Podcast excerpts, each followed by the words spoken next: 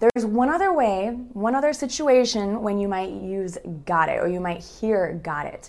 When you are scolding a child. For example, uh, you have a child and that child went out to play outside and got dirty, mud all over, uh, muddy shoes, and that child comes back into your, your apartment or your home with muddy shoes. And you have to say, hey, you have to take off your shoes. They're dirty. You can't walk inside the, the house with dirty shoes. Got it? maybe it's not a great example, but I think you get the idea. You're scolding a child and you have to say, got it, to reinforce, to emphasize, to say, do you understand? Got it?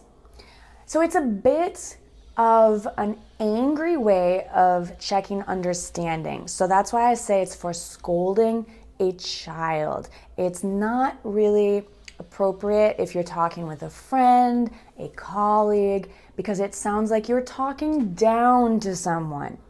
Okay? So if you're talking to someone you want to show respect to, you can say, Get it? Do you get it? And it sounds a bit lighter, a bit more respectful. But got it? Got it can sound a little bit like you're scolding a child. Got it? Of course, it really depends on your tone of voice. And there's a lot of different situations that we could use get it or got it in. And so it's hard for me to tell you exactly this is when you use get it, this is when you use got it.